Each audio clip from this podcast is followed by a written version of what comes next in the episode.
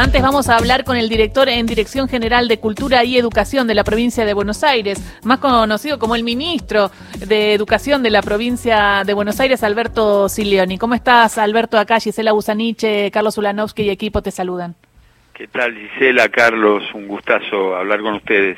Me decía Carlos que sos de Ferro. Soy de Ferro, claro, orgullosamente. Y sufrís un Cada poco. vez ¿no? menos orgullosamente, pero sí. Pero sabes que. Alberto, ¿cómo estás?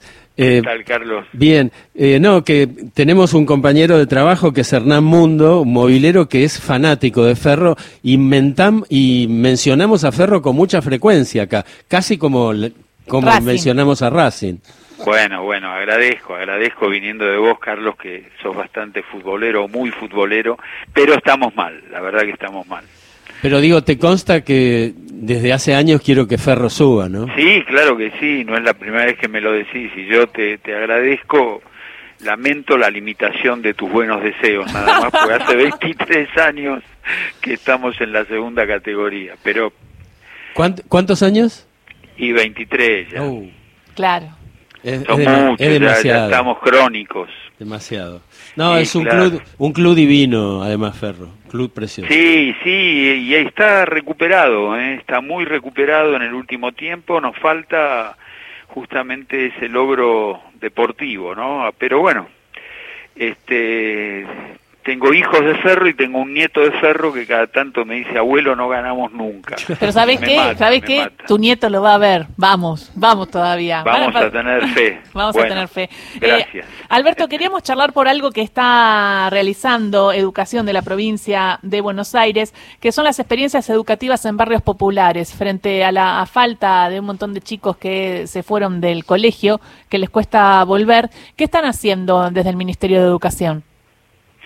Sí, venimos de, de un, bueno, venimos de la pandemia, esto está claro, la provincia es gigante, tuvimos eh, 280 mil chicos desvinculados o, o con una trayectoria eh, muy, muy distante de la escuela, eso a partir de un programa que se llamó Acompañamiento a las Trayectorias y Revinculación, que fue muy exitoso, logramos que ese número se redujera notablemente, pero todavía tenemos algo así como 28 mil, 29 mil, sobre todo ya de, del nivel secundario y de, del ciclo superior del secundario. Ya son muchachos y muchachas más grandes, eh, algunas mamás, otros papás, eh, algunos han eh, como dicen los pibes, pegado un trabajo informal ahora en, en, en, la economía informal y entonces ya es más difícil traerlos. Pero, pero bueno,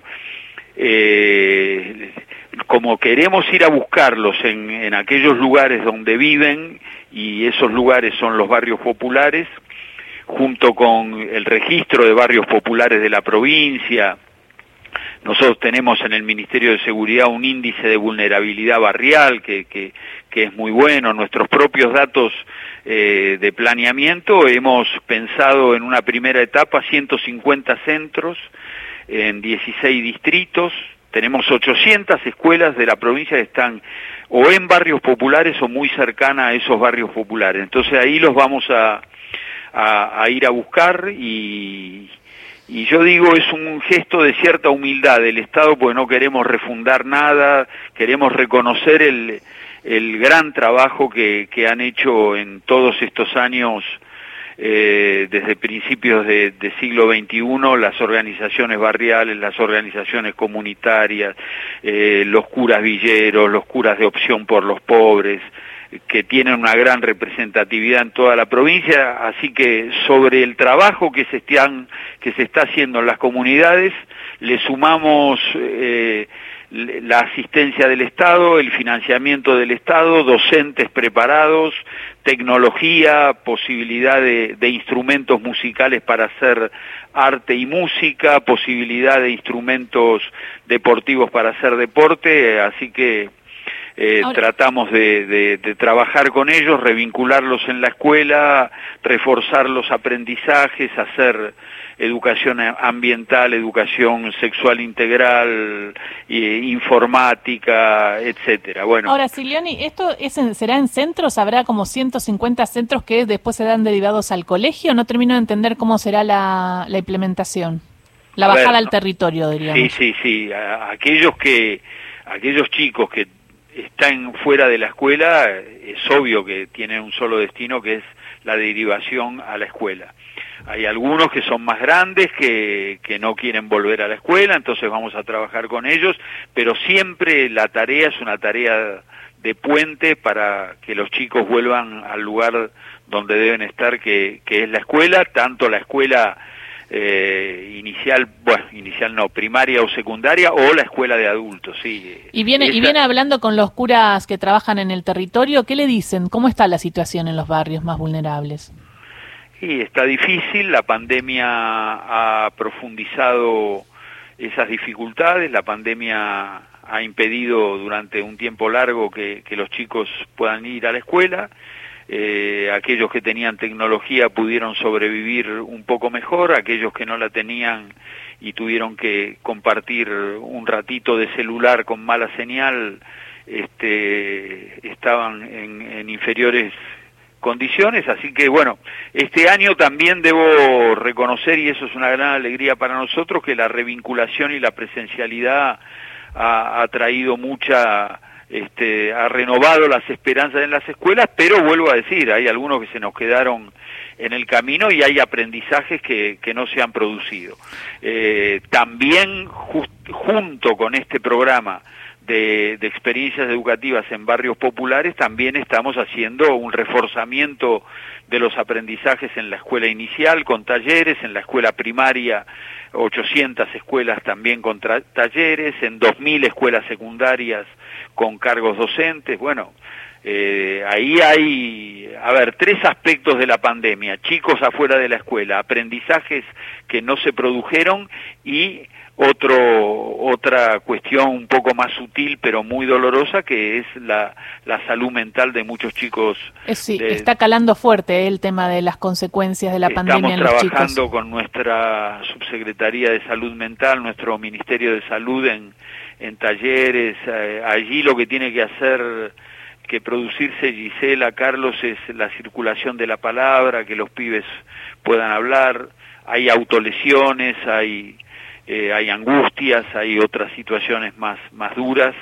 Y, bueno, y hay que trabajar con ellas. Claro, porque este, solo una docente en el aula eso no lo puede eh, eh, contener, diríamos, ¿no? Necesita como más, más ayuda. En ese sentido, también te quería preguntar por cómo vienen los establecimientos y las obras que se estaban haciendo. El gobernador Axel Kisilov ah, eh, dijo que se habían eh, construido y arreglado 4.000 escuelas que tenían alguna situación mala de infraestructura, pero ¿cómo viene siendo ese proceso también para dejar las escuelas en condiciones? Porque si las escuelas están en condiciones, es más digno todo. Por supuesto, es un deber del Estado tener una dignidad en, en la infraestructura, es lo que dice el gobernador, cuatro mil obras terminadas, pero hay propuestas más de mil más, 111 escuelas inauguradas ya en la gestión de, del gobernador y la verdad que es un número, en estos días tenemos 15 más para inaugurar y tenemos otras 120 más en obra, o sea que el gobernador Kisilov va a terminar la gestión en la primera gestión en diciembre del año que viene con 230, 240 nuevas escuelas. Dijo primera gestión. Sí, sí, por ¿Va a haber segunda?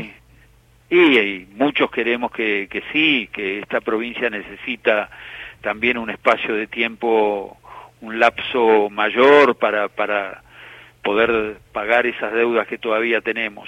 Y te, añado, Gisela, eh, hay 400 escuelas que casi podríamos decir que hemos refundado, que, que hemos intervenido en 25 aulas, 20 aulas. Igual eh, en una provincia que tiene 12.000 edificios escolares, después del vidalismo que fue el abandono absoluto de todo de todo el, trabajo educativo. Hay mucho que hacer todavía por delante, pero bueno, lo estamos haciendo, estamos encarándolo. Y en este marco también hubo aumento a estatales. ¿Están incorporados los docentes en este aumento provincial? Por supuesto, por supuesto. La verdad que otro elemento muy importante, ayer 8% eh, en octubre, más 8% en, en noviembre, más 12% en, en diciembre acompañando la inflación, un maestro de grado de punta a punta de la paritaria de diciembre a diciembre va a estar alrededor del 94%, o sea que estamos también trabajando, eh, ustedes se acuerdan, la, la zozobra estacional que era todos los años si en la provincia empezaban o no las clases, bueno, por tercer año consecutivo este año empezaron, el año que viene empezarán normalmente también y ese es el contexto en el cual se tienen que dar todas estas mejoras que de las cuales estamos hablando. Muchísimas gracias, Silioni, por esta charla con Radio Nacional. Estamos atentos y atentas entonces a, este nuevo programa que me interesó mucho porque tiene que ver con el territorio, tiene que ver con los barrios vulnerables, tiene que ver con los chicos y chicas que están muy abandonados, así que cuanto más Estado haya, mejor. ¿eh? Experiencias educativas en barrios populares. Si quiere más adelante vamos viendo a ver cómo va, porque ahora está empezando. Sí, está empezando en estos días son 150, 100 ya, ya están en funcionamiento cuando quieras. Te agradezco mucho, Gisela. Un abrazo grande a Carlos también. Gracias, Alberto. Un abrazo para vos. Abrazo. Hasta luego.